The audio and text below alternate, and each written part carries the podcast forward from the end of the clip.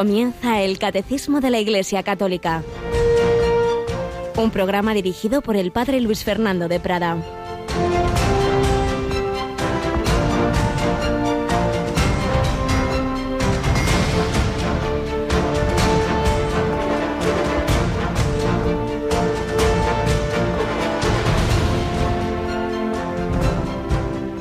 Por eso te digo, sus muchos pecados han quedado perdonados, porque ha amado mucho, pero al que poco se le perdona, ama poco.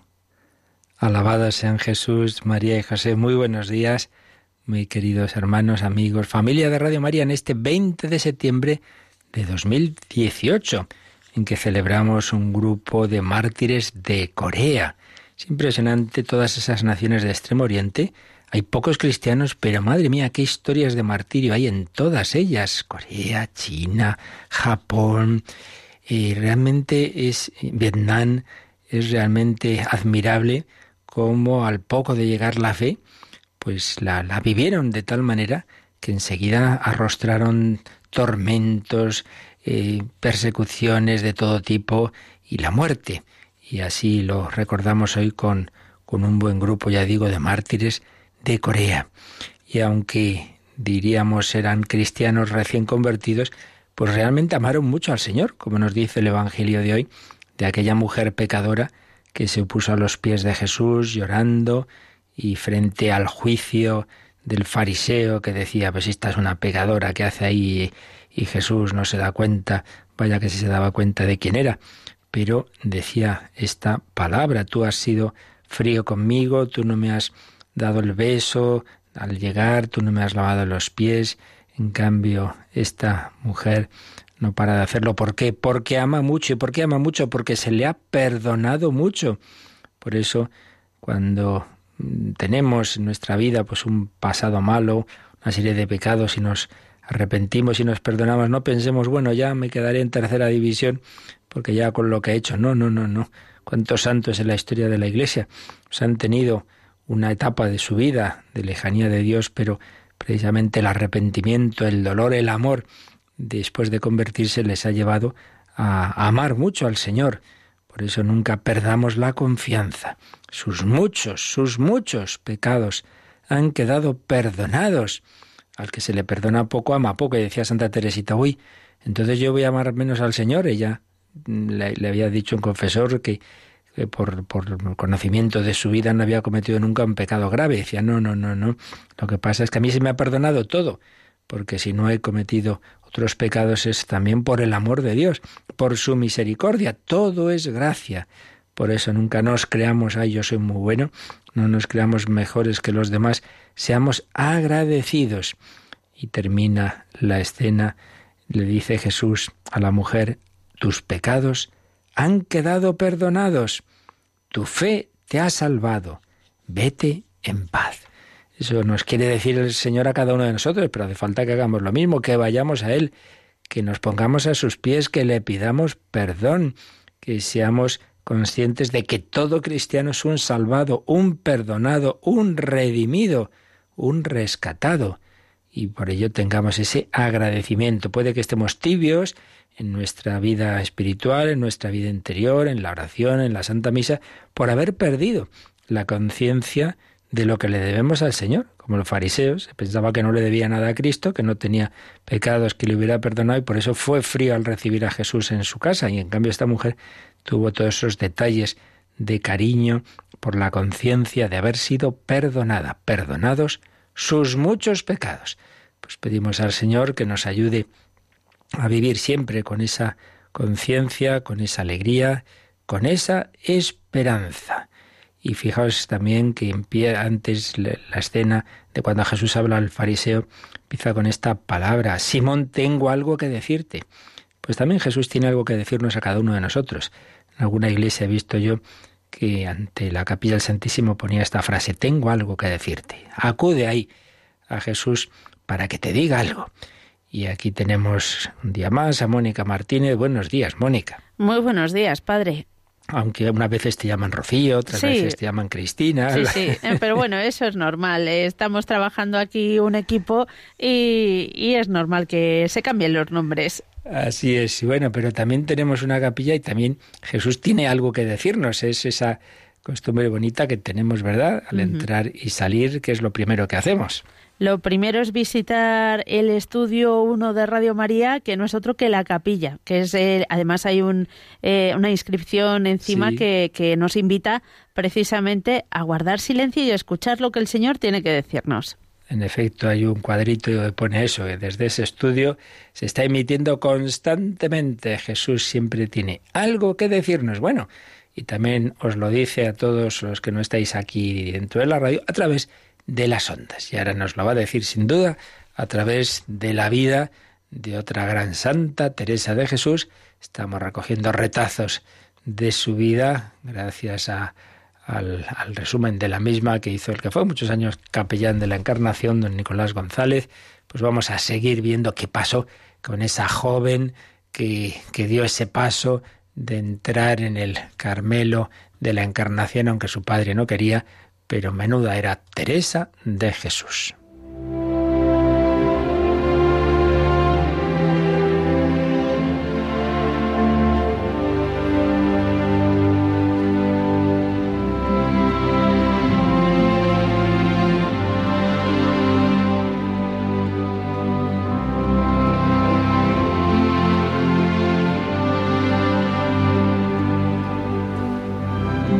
Pues como dijimos, Teresa se fue por las bravas al convento de la Encarnación y, sin tener la licencia de su padre, esperando que se la daría después, una vez ya consumada la entrada en el convento.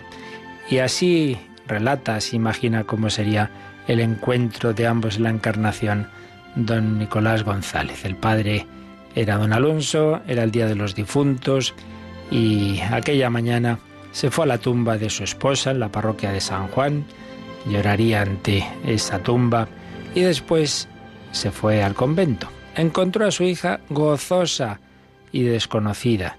Se abrazaron, porque entonces no había la, en ese convento esa clausura que luego después se pondría en esas rejas. No mentaron lo ocurrido. Era inútil pedir explicaciones por una parte y disculpas por la otra. Teresa le contó a su padre lo que hacían las monjas. Podemos imaginar más o menos estas palabras. Las señoras monjas se levantan dos horas antes de salir el sol, van al coro de la iglesia, cantan maitines, vuelven a sus cuartos y preparan las celdas. A toque de campana se congregan de nuevo en el coro para laudes, prima y misa. Desayunan leche, pan y miel. Las trojeras, cocineras, porteras, y demás oficiales van a sus oficinas, las demás a donde gusten, hasta que la campana las convoque de nuevo a coro para cantar tercia, sexta y nona. En el almuerzo a cada una le dan su ración de garbanzos y carne y pescado si es día de abstinencia.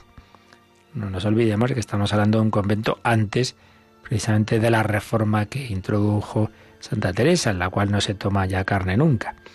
Al caer de la tarde, después de las vísperas, cenan. Después de cantar completas y la salve a la Virgen, se acuestan.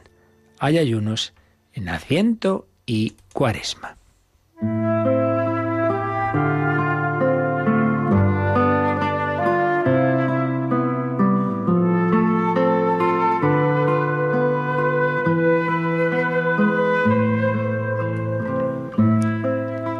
Juana Suárez me ha cogido en su celda y me proporciona lo necesario hasta que vos me dotéis para que pueda poseer celda propia. En aquel tiempo, pues entraba una chica religiosa, necesitaba una, una dote, como si se casara, como se había ido así a lo bruto, no la llevaba de momento, aunque luego lo haría el padre.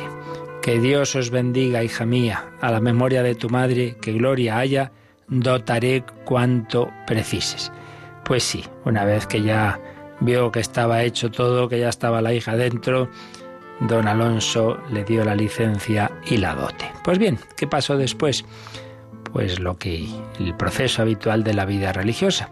Una vez que Teresa pasó todas las pruebas, Transcurridos unos meses, la comunidad fue convocada, a campana tañida, por la priora doña Francisca, a la red del locutorio en presencia de notario público y testigos, según lo habían de uso y costumbre, para deliberar sobre la dote, alimentos y fecha de la profesión de doña Teresa Humada y sobre si era útil y recibirla para monja profesa.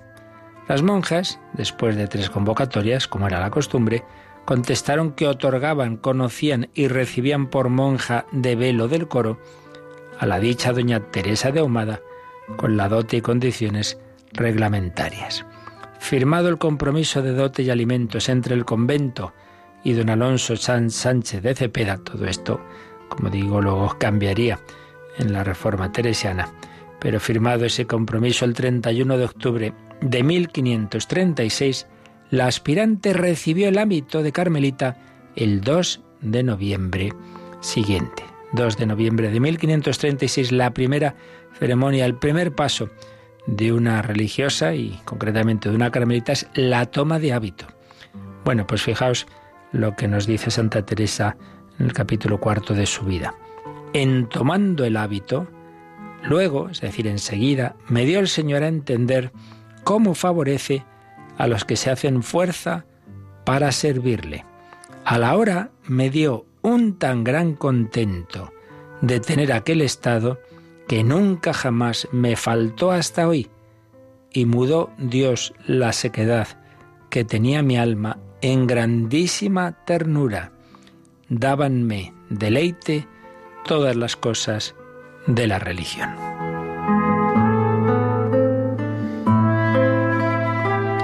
Pues mirad, aquí hay una enseñanza muy grande. Teresa dio el paso porque sentía que sí, que Dios la llamaba a ser religiosa, pero lo hizo sin gusto, lo hizo costándole, lo hizo pues con ese dolor de que su padre no, no, no quería, le, le, costó, claro que le costó. Y además al entrar pues no, no es que tuviera ahí unos deleites, unas, eh, unas consolaciones, unos arrobos místicos, no, no, de momento no. Ya hemos oído que tenía sequedad, pero esos meses iniciales, perseverando en esa dificultad, en ese decir, no, no, Dios quiere que esté aquí aunque me cueste, se cambió todo. En cuanto tomó el hábito, dice que el Señor le dio un gran contento, tan gran contento que muchos años después que escribe esto dice, nunca jamás faltó hasta hoy. Y Dios cambió la sequedad en grandísima ternura. Y vemos ahí, digo, cuando uno hace lo que Dios quiere que haga, aunque le cueste, luego el Señor le va a recompensar el ciento por uno ya en esta vida. No pensemos nunca que la vocación o lo que Dios pueda pedir en lo que sea, pues es estar ahí, ay, bueno, lo que tú quieras, ¿qué le vamos a hacer? Vamos a estar aquí fastidiados. Bueno, eso podrá ser momentos, etapas, pero donde Dios nos llama es donde vamos a estar a gusto, centrados, felices. Dios no nos quiere amargar la vida, en toda vida, en toda vocación, en todo trabajo también. Hay momentos difíciles, oscuros, pero realmente donde Dios nos llama es donde vamos a estar eso, a gusto, totalmente a gusto. Y así le pasó a Santa Teresa, un tan gran contento que nunca más le faltó.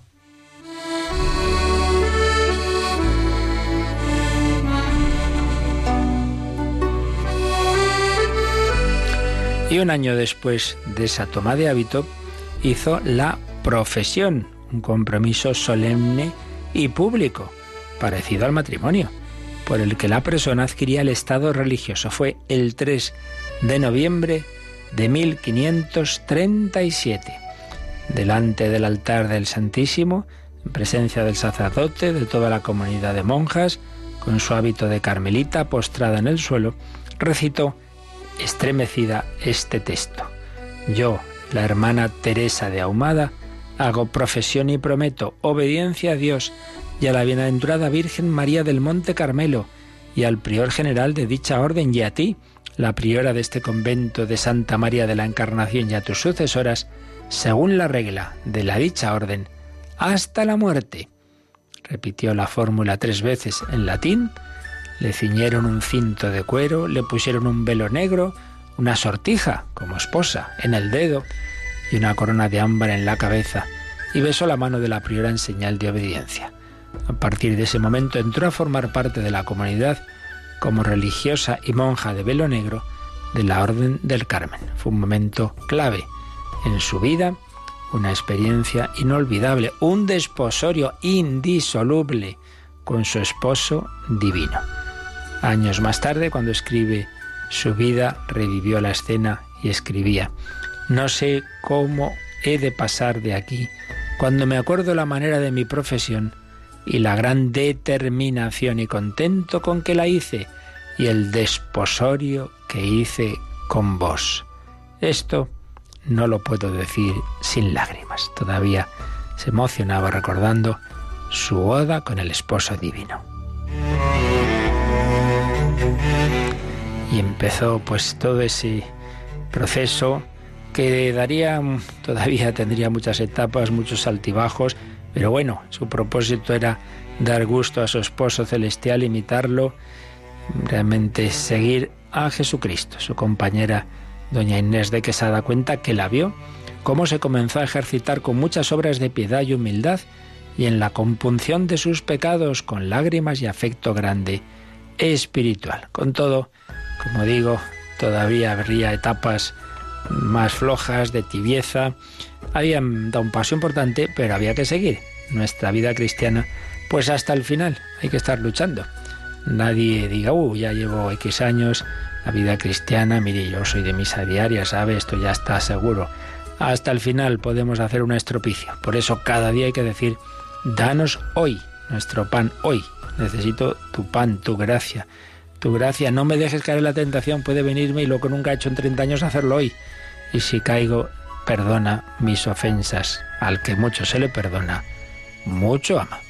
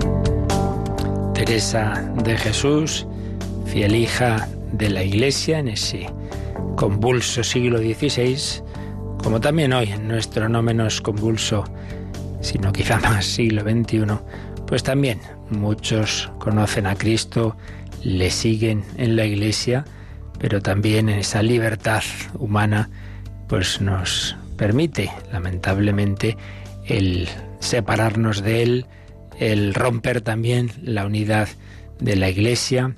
El Señor Jesucristo ha venido por cada uno de nosotros, nos quiere unir en esa familia de la Iglesia, es lo que hemos estado viendo estos días, como el camino de salvación, es decir, de unión con Dios hasta la eternidad, es Jesucristo. Yo soy el camino, la verdad y la vida. No podemos llegar a Dios por nuestras fuerzas. El Creador, el infinito, es infinitamente trascendente y no hay posibilidad humana por las fuerzas propias de llegar a ese Dios, de dar ese salto. La única posibilidad es que Él baje, y es lo que ha hecho. Ha bajado la encarnación. Se ha hecho hombre y nos une a Él como cabeza del cuerpo místico, nosotros sus miembros, y todos unidos por una savia divina que es el Espíritu Santo. El Espíritu Santo toca nuestros corazones y si damos el sí a esa llamada que Dios nos hace a todos, nos unimos a Cristo. Y esa unión con Cristo es la Iglesia. Por poner un ejemplo muy sencillo. Ya digo que no podemos subir a Dios por nuestras fuerzas, pero Dios ha bajado y ese Dios hecho hombre que es Jesucristo nos quiere subir en su ascensor por así decir, al cielo. ¿Qué tenemos que hacer? Bueno, pues eso, ir de la mano de Jesucristo, meternos en su corazón. Y, con Cristo subimos al cielo. ¿Y cuál es el ascensor? La iglesia. Cristo es el que nos sube, vuelvo al Padre, Cristo resucitado y asciende a los cielos, nos quiere llevar con él.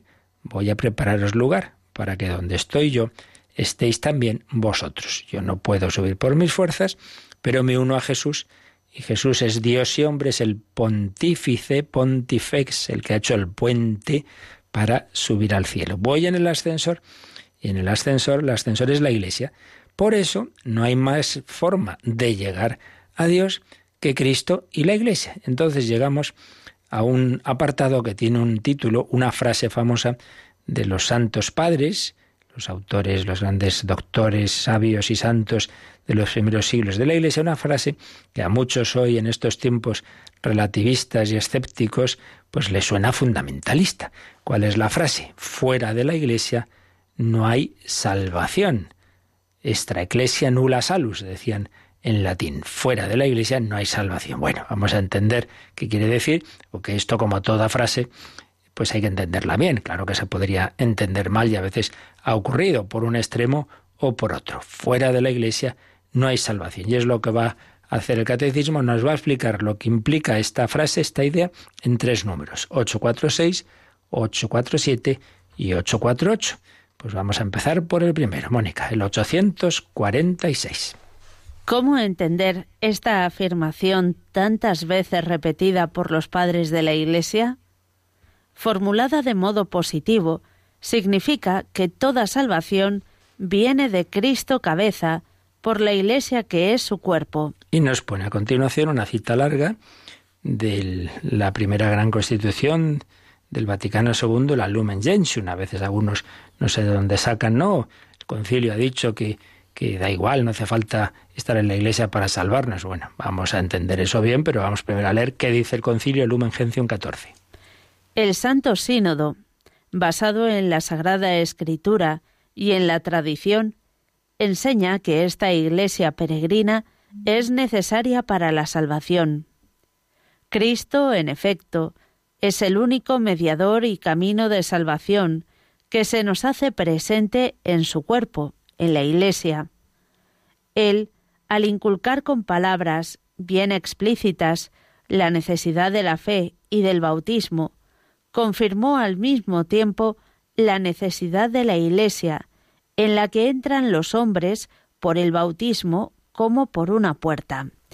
Por eso, no podrían salvarse los que sabiendo que Dios fundó, por medio de Jesucristo, la Iglesia católica, como necesaria para la salvación, sin embargo, no hubiesen querido entrar o perseverar en ella. Así pues, nos explica el catecismo, citando el Vaticano II, que esa frase que está expresada en negativo fuera de la Iglesia, no hay salvación, primero hay que entenderla, como todo, en modo positivo. Y, en la, y la compresión es lo que llevamos diciendo un montón de días que no hay más manera de salvarse, es decir, de unirse con Dios eternamente, que es a fin de cuentas es la salvación, que unirnos al Salvador, al que nos sube a Dios, que es Jesucristo. Pero a su vez Jesucristo no ha establecido una relación individualista con Él, sino esa mm, familia, ese pueblo, ese cuerpo místico, del cual es la cabeza, y nosotros estamos llamados a ser sus miembros. Por tanto, que se nos está diciendo que no hay más forma de llegar a Dios que estar en la Iglesia, en tanto en cuanto la Iglesia es el cuerpo de Cristo, que es el único que es capaz de unirnos con Dios. Creo que eh, podemos darnos cuenta entonces, ¿no? Claro, si, si es lo mismo que estamos diciendo. Luego iremos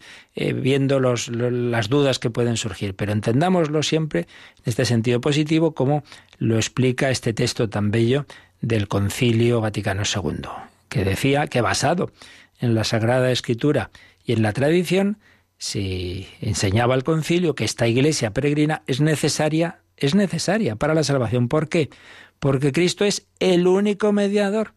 Sí, sí, ya sé que en estos tiempos relativistas, bueno, es un mediador importante, es quizá el más importante, pero hay otros, hay muchos caminos que no, que no hay, Jesús no dijo yo soy un camino, el mejor, dijo el camino.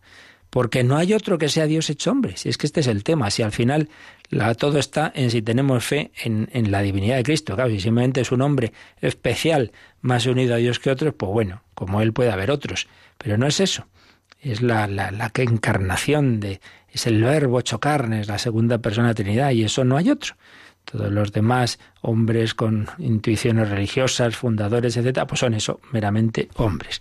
Si es el único mediador dice, Cristo es el único mediador y camino de salvación que se nos hace presente en su cuerpo, en la Iglesia. Por tanto, si uno cree en Cristo, pues resulta que tú como tienes hoy a Cristo, pues es que ¿dónde está Cristo? Pues en su Iglesia, en su palabra, en los sacramentos. ¿Cómo te perdona Jesús? Pues en el bautismo, en la confesión. Si es que ese es el camino, pero si lo ha hecho Él. Ah, yo creo en Cristo, no en la Iglesia. Pues no crees en Cristo, porque Cristo es el que funda la Iglesia. Y si no, ¿tú, ¿qué Cristo te, te haces? ¿El que te sale en tu cabeza?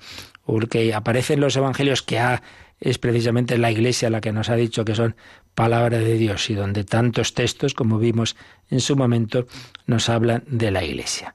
Él, al inculcar con sus palabras bien explícitas la necesidad de la fe y del bautismo, claro, anda que no está claro en todo en todo el Nuevo Testamento y en todos los Evangelios la necesidad de creer en Él. Y también del bautismo. Recordad el diálogo con, con Nicodemo en el Evangelio de San Juan. Hay que nacer de nuevo del agua y del Espíritu. Y por supuesto el final del Evangelio de San Mateo. Luego lo leemos. Pues al, inculcarnos la necesidad de la fe y del bautismo, confirmó al mismo tiempo la necesidad de la Iglesia, porque precisamente por el bautismo entramos en la Iglesia. Eh, decíamos antes que hay que meterse en el corazón de Cristo, hay que unirse a Él y todos estamos en un ascensor. Bueno, pues precisamente cómo se une uno a Jesucristo por la fe sobrenatural, una gracia que Dios da y que el hombre acoge libremente, y por el bautismo. Así se entra en ese ascensor. Entonces nos unimos a Cristo, entramos en la iglesia y así vamos con Él en el ascensor, es decir, así podemos salvarnos. Y ahora, eso que está dicho en positivo tiene esta consecuencia negativa, que nos ha dicho este texto del Vaticano II.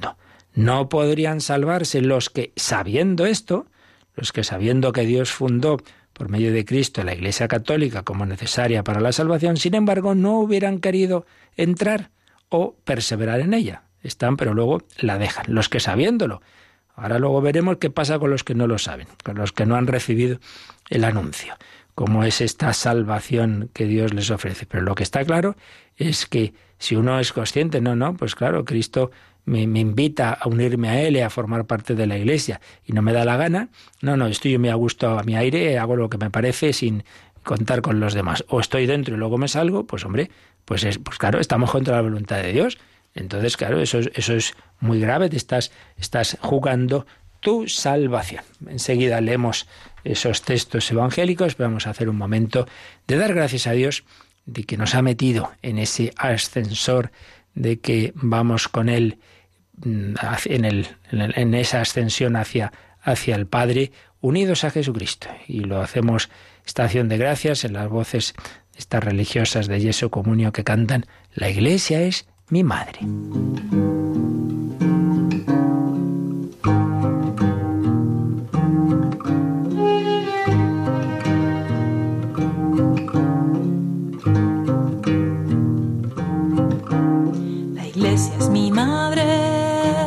Porque me ha dado la vida. Es mi madre porque hoy mismo me está dando a Cristo, Cristo. La iglesia es mi madre porque todo lo recibo de ella.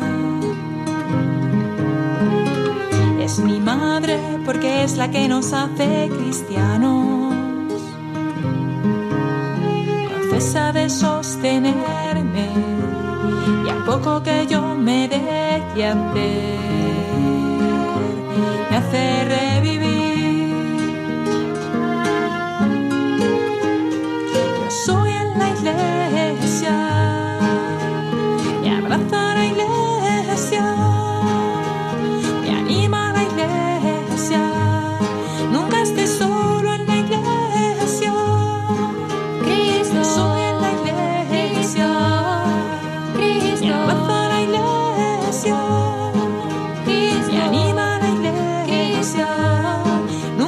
Solo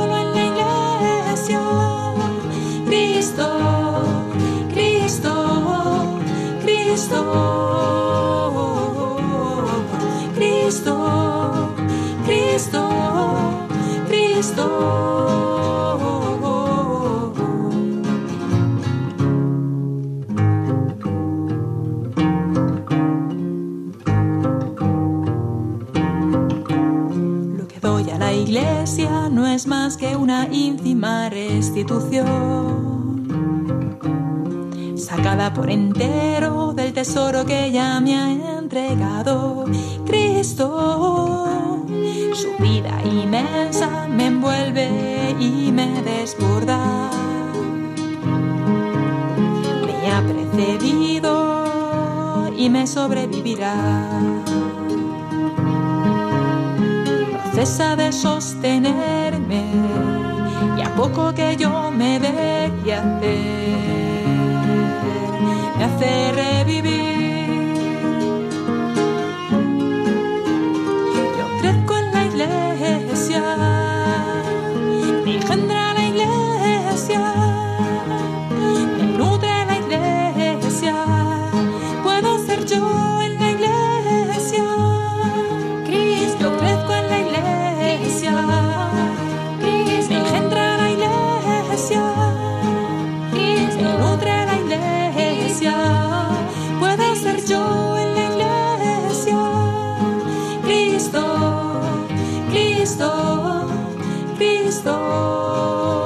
Catecismo de la Iglesia Católica en Radio María. Cristo y la Iglesia no se pueden separar porque la Iglesia es el cuerpo místico de Jesucristo. Y esto no son inventos del siglo IV. Leamos, por ejemplo, el final de los dos primeros evangelios. Evangelio de San Mateo, cómo termina ese evangelio que les dice Jesús justo antes de la ascensión a sus apóstoles, se me ha dado toda autoridad en el cielo y sobre la tierra. Ese hombre es el Hijo eterno de Dios, tiene la misma autoridad del Padre, se me ha dado toda autoridad en el cielo y sobre la tierra. Por lo tanto, id, id, id, id al mundo entero, id, haced discípulos a todos los pueblos. ¿Cómo? Bautizándolos en el nombre del Padre y del Hijo y del Espíritu Santo enseñándoles a guardar todo lo que os mandé. Y mirad, yo sigo estando con vosotros todos los días hasta el fin del mundo. Vaya dos versículos tan impresionantes. Eh, Jesús nos da con la autoridad divina en su humanidad glorificada, nos da este mensaje, les dice a sus apóstoles hay que ir al mundo entero, porque esto no es para unos cuantos, esto no es para vosotros, esto no es para no sé qué selectos, para todos los pueblos. ¿Y cómo se hace uno discípulo de Cristo? Bautizándolos en el nombre del Padre y del Hijo y del Espíritu Santo. Ya vimos en su momento que es de los textos más claros y explícitos sobre la Santísima Trinidad. En el nombre, no dicen los nombres, hay un solo Dios, pero un Dios que es familia, Padre, Hijo y Espíritu Santo cómo nos unimos a Él bautizándonos, es decir, empapándonos de Dios, sumergiéndonos en ese océano infinito de la vida divina, bautizándolos y enseñarles a guardar todo lo que os he mandado. Claro, para vivir, eh, mantener esa unión con Dios que empieza en el bautismo, hay que hacer la voluntad de Dios, hay que seguir las enseñanzas de Jesús. Y yo estaré con vosotros todos los días hasta el fin del mundo. La Iglesia es la prolongación de la presencia de Cristo en la tierra. Bien, eso es lo que tenían que hacer los apóstoles, lo que tenemos que hacer nosotros, ir al mundo entero y anunciar el Evangelio. Pero luego está que los hombres podemos responder de muchas formas. Mm, Dios no nos quita la libertad. La semilla se siembra y cae en el camino, en las zarzas, en las piedras, pues ya depende de la respuesta. Por eso vemos ahora cómo la conclusión del segundo Evangelio, el de San Marcos, también hace alusión a que el hombre ante ese mensaje puede responder positiva o negativamente. Dice así, id a todo el mundo y predicad el Evangelio a toda la creación. Viene a ser lo mismo que hemos visto en San Mateo. Pero ahora se añade, el que crea y se haga bautizar se salvará, pero el que no crea será condenado. Claro, Todos los hombres estamos enfermos con una enfermedad mortal, un cáncer mortal, todos. Pero hay un médico que es capaz de curarnos. Y entonces van todos los enviados del médico y dicen, tenemos la medicina para la curación de esto. Los que se dejan curar se, son sanados y entonces se pueden salvar de esa enfermedad mortal. Los que no, asimismo se autocondenan porque rechazan la medicina, porque rechazan al médico. Por eso Dios invita a todos, pero no fuerza, porque el, si no el cielo sería un campo de concentración. El que crea y se haga bautizar, unirse con Cristo a través del bautismo, se salvará, porque será curado por Jesús, que sana nuestras heridas a través del bautismo y luego los demás sacramentos. Pero el que rechace esto será condenado. Pues esta es la, enseñanza de, Jesús en estos y otros muchos textos que no nos alargamos del, Evangelio, ¿no? Y por ello se puede entender lo que estamos explicando, que para llegar a unirse con Dios es necesaria la Iglesia, en tanto en cuanto la Iglesia es, en definitiva, la unión con Cristo, la unión que se forma, el cuerpo que se forma, eh, que formamos todos, dejándonos unir con Jesucristo, a través de ese primer sacramento que es el bautismo, que presupone la fe, virtud sobrenatural que Dios infunde en nuestros corazones, pero que luego el hombre con su libertad puede aceptar o rechazar, como aparece en todos los evangelios, quienes creían y quienes no creían. Por tanto, lo que eh, nos enseña la Iglesia desde los primeros siglos es, en definitiva, lo mismo que, Jesús dice claramente en los Evangelios. Y es lo que el Papa Pablo VI, en aquel credo del pueblo de Dios que él nos enseñó, pues al acabar ese año de la fe en tiempos, tiempos difíciles, como fueron esos años 68, tan duros y que tanto sufrió el Papa Pablo VI, pues esa crisis de, fe que hubo, eh, pues lo terminaba ese, ese año santo con, con este credo que hemos citado varias veces, el credo del pueblo de Dios, la solemne profesión de fe que lo, hacía público en una solemne celebración al clausurar ese año de la fe. Luego Benedicto XVI eh, proclamaría otro año de la fe que clausuraría el Papa Francisco, pero este que digo fue entre el 67 y 68, lo clausuraba el 30 de junio de 1968. Eh, clausuraba ese año de la fe, una solemne celebración en la plaza de San Pedro. Y la liturgia de la palabra se cerraba con esta profesión de fe que hizo el Papa Pablo VI, porque había entonces, habían extendido muchísimos errores eh, que afectaban a tantos puntos de doctrina católica como dentro de la Iglesia, ¿no? Pues muchas interpretaciones que se apartaban por completo de la fe de la Iglesia y muchas veces bajo siempre el señuelo, siempre aquí hay que buscar las cosas. No, no, es que el concilio ha cambiado esto, como si de repente un concilio en el siglo XX pudiera inventarse la fe de nuevo de 20 siglos. Oiga, mire, que, yo sigo a Jesucristo hace 20 siglos. ¿eh? Mi iglesia no ha empezado como las sectas esas que empiezan de repente con un iluminado en el siglo XX o en el siglo XIX. No, no, no. Hay una continuidad, una continuidad en evolución y desarrollo, porque cada vez se van entendiendo más las cosas y se van aplicando a circunstancias distintas, pero una cosa es eso, otra cosa es la discontinuidad. Pues bien, en ese credo del pueblo de Dios, ya hemos leído en otros momentos cómo expresaba Pablo VI la fe de la Iglesia sobre su propio ser, sobre la Iglesia, y concretamente sobre este punto lo decía en el número 23 lo decía en plural, nosotros creemos que la Iglesia es necesaria para la salvación. De nuevo la misma idea que estamos viendo hoy. Creemos que la Iglesia es necesaria para la salvación. ¿Por qué? Porque solo Cristo es el mediador y el camino de la salvación que en su cuerpo, que es la Iglesia, se nos hace presente. Como veis aquí, lo que hacía Pablo esto era citar el texto de Lumen Gentium que años después citaría también el Catecismo. Es necesaria para la salvación la Iglesia porque, porque es el cuerpo de Cristo que es el único mediador. Pero luego añadía, que es lo que veremos nosotros después, que pero el propósito divino de salvación abarca a todos los hombres. Por eso, aquellos que, ignorando sin culpa el Evangelio de Cristo y de su Iglesia, buscan sin embargo a Dios con corazón sincero y se esfuerzan bajo el influjo de la gracia por cumplir con obras su voluntad, conocida por el dictamen de la conciencia, ellos también, en un número ciertamente que solo Dios conoce, pueden conseguir la salvación eterna.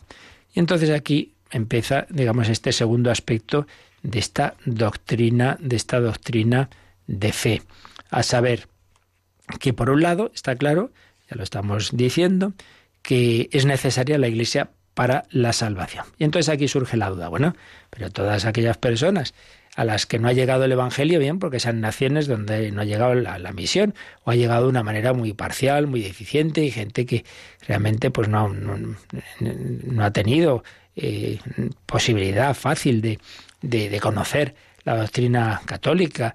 Entonces, ¿qué pasa? ¿Que no se van a salvar por no haber creído en una iglesia que apenas han podido conocer?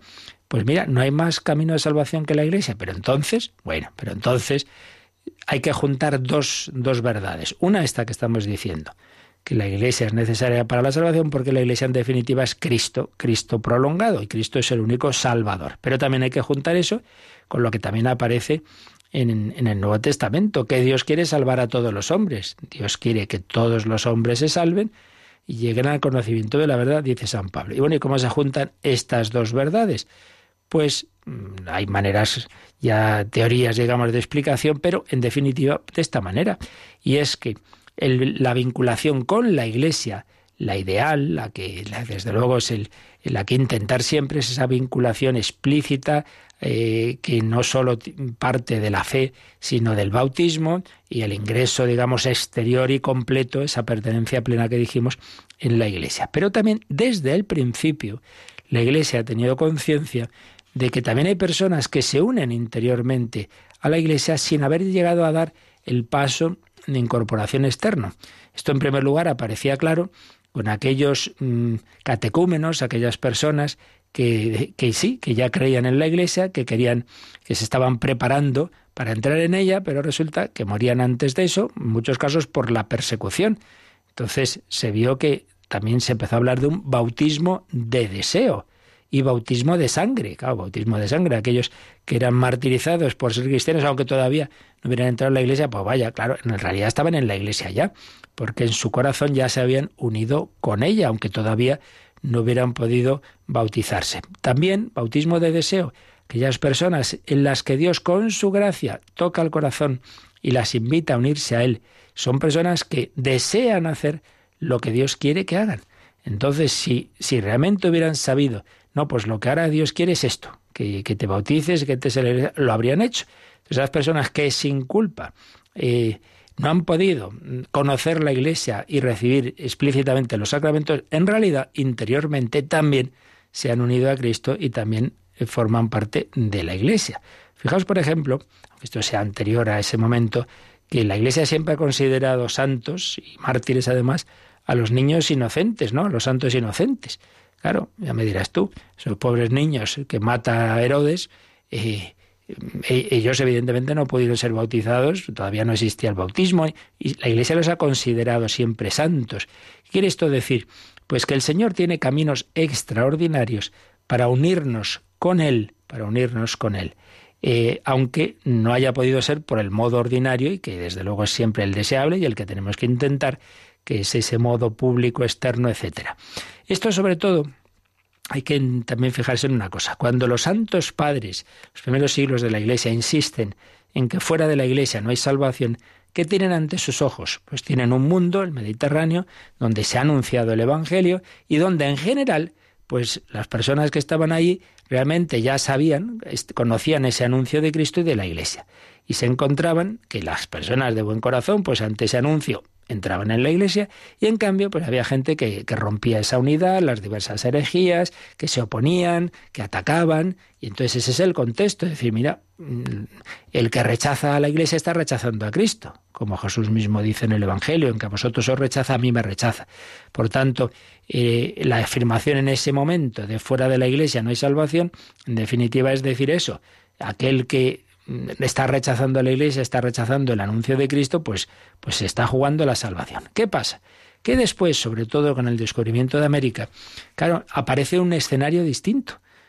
Se llega a un continente donde había, vivían personas que obviamente no habían recibido el Evangelio. Ya no es lo mismo de lo que vivían los santos padres en los primeros siglos, de ver un mundo que había conocido el anuncio apostólico y que se decidía ante Cristo y en positivo o al revés, en, en ruptura, en separación, en persecución, no, no. Esos pobres eh, que se a los que se encontraron los misioneros en América, pues evidentemente no habían conocido nada. Y entonces, pues se profundiza en lo que ya era doctrina anterior, ya digo, de la posibilidad de que esas personas en su corazón pues por caminos extraordinarios, aunque fuera en último momento de su vida, Dios les daría la suficiente luz para hacer un acto de fe, un acto de fe implícito. Yo me, digamos, dejo que mi corazón se una a este Dios que yo siento en mi alma y yo quiero hacer lo que Dios quiera que haya que hacer. Y si en ese momento eh, hubieran sabido que Dios quiere ese bautismo para entrar en la iglesia, así lo hubieran hecho. Y de hecho, cuando llegan ya los misioneros y se anuncia bien ese Evangelio, por ejemplo, pensemos en, lo que ocurre en México, cuando se dan cuenta de que pues esa señora de la Virgen de Guadalupe es la madre del verdadero Dios, etcétera, pues entran en, la Iglesia Católica. Por tanto, esto no es que sea una novedad ahora de repente.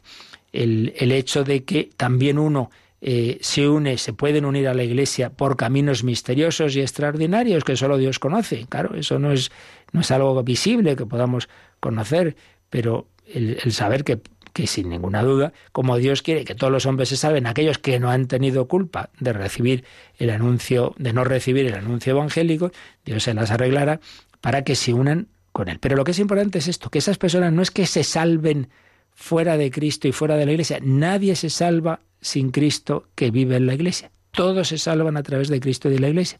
Lo que pasa es que el camino ordinario es que esa incorporación a Cristo en la Iglesia sea visible, pública, con todos los medios que tenemos en la Iglesia, y para aquellos que lamentablemente no los tengan, siempre pues con una deficiencia de, de medios, pero siempre queda esa posibilidad mm, en los que no han tenido culpa, insisto, de unirse con Cristo y con la Iglesia por ese bautismo de deseo, por esa fe que siempre es necesaria para salvarse, una fe implícita y una gracia de Dios porque repetimos, los hombres no nos podemos salvar por nuestras fuerzas, solo por la comunicación de Dios que llamamos la gracia. Y esto, eh, ya digo, no es novedad de estos últimos años, sino que, por ejemplo, Pío XII, Pío XII, antes de Vaticano II, tuvo que condenar a un autor, un jesuita norteamericano, que decía que no, que la única manera de salvarse era el, entrar visiblemente y públicamente en la Iglesia. Entonces, todos aquellos que no habían recibido bautismo, que no que no habían conocido la Iglesia, pues se condenarían según eso. Pero decir, hombre, no, esto no, esto no es lo que la Iglesia enseña. Ahí todos necesitamos unirnos eh, a la Iglesia, pero también una forma de unión que desde luego es extraordinaria, no es el ideal, pero bueno, es una es, es, es otra forma también para aquellos que no tienen culpa de no haber recibido el Evangelio de poderse salvar en unión con la Iglesia. Como veis, no hemos hecho más que dar vueltas a la misma idea. Para llegar a Dios, el único camino es Cristo. Cristo vive en la Iglesia. Por tanto, fuera de la Iglesia no hay salvación, significa que hay que unirse por la gracia de Dios a Jesucristo y esa unión que formamos con Él es la Iglesia. De una manera pública, visible, externa, que es el ideal, pues es eh, con los sacramentos y todo lo que hemos visto los días pasados de los vínculos de la Iglesia. Y de una segunda manera, para aquellos que no hayan podido eh, recibir todo este anuncio, pues también, también forman parte de la Iglesia. En el corazón es ese bautismo de deseo y toda esa unión por la gracia de Dios, que en definitiva es lo que necesitamos para la salvación. Bueno, seguiremos profundizando en este tema tan importante y delicado, que hay que, como veis, hay que tener cuidado de no irse ni a un extremo ni a otro, y, ya lo, lo haremos en, en próximos días, pero demos gracias al Señor que es la fuente viva de nuestra salvación y como siempre lo meditamos un poquito y también si queréis alguna pregunta, algún testimonio, pues ahora podéis hacerlo.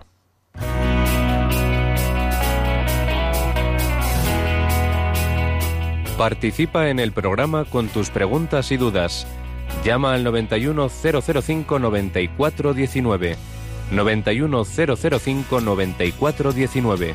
También puedes escribir un mail a catecismo arroba radiomaria.es. Catecismo arroba radiomaria.es.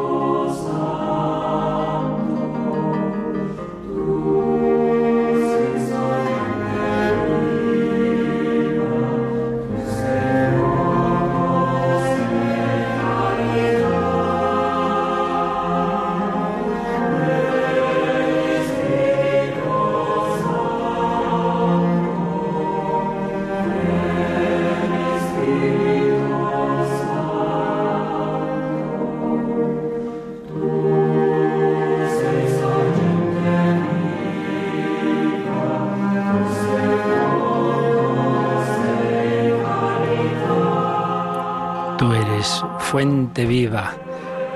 Es el Espíritu Santo, la fuente divina que nos da la caridad, es decir, el amor de Dios.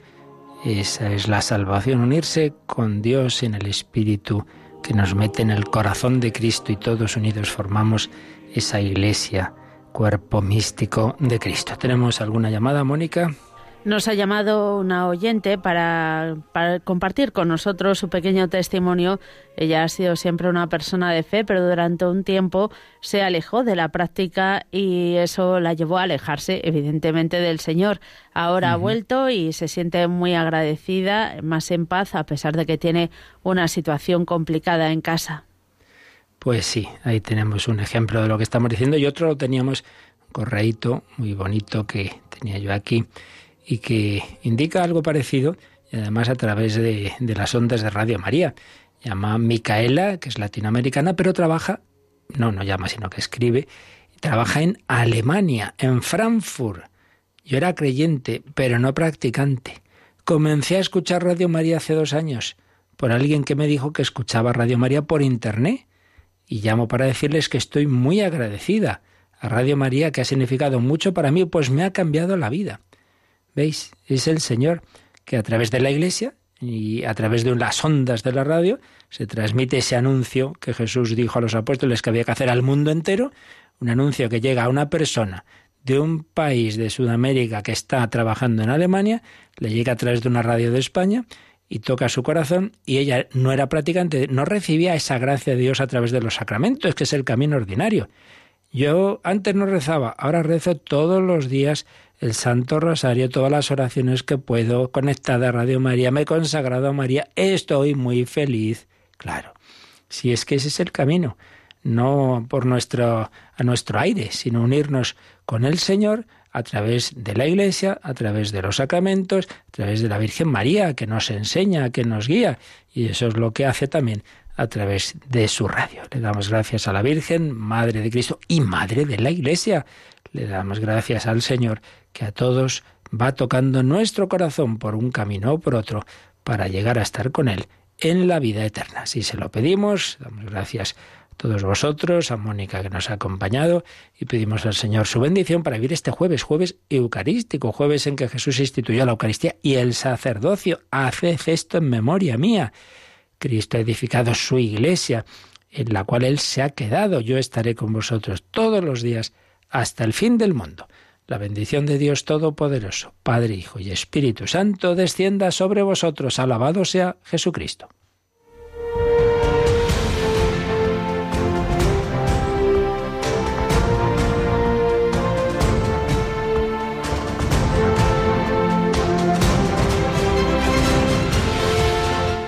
Han escuchado en Radio María el Catecismo de la Iglesia Católica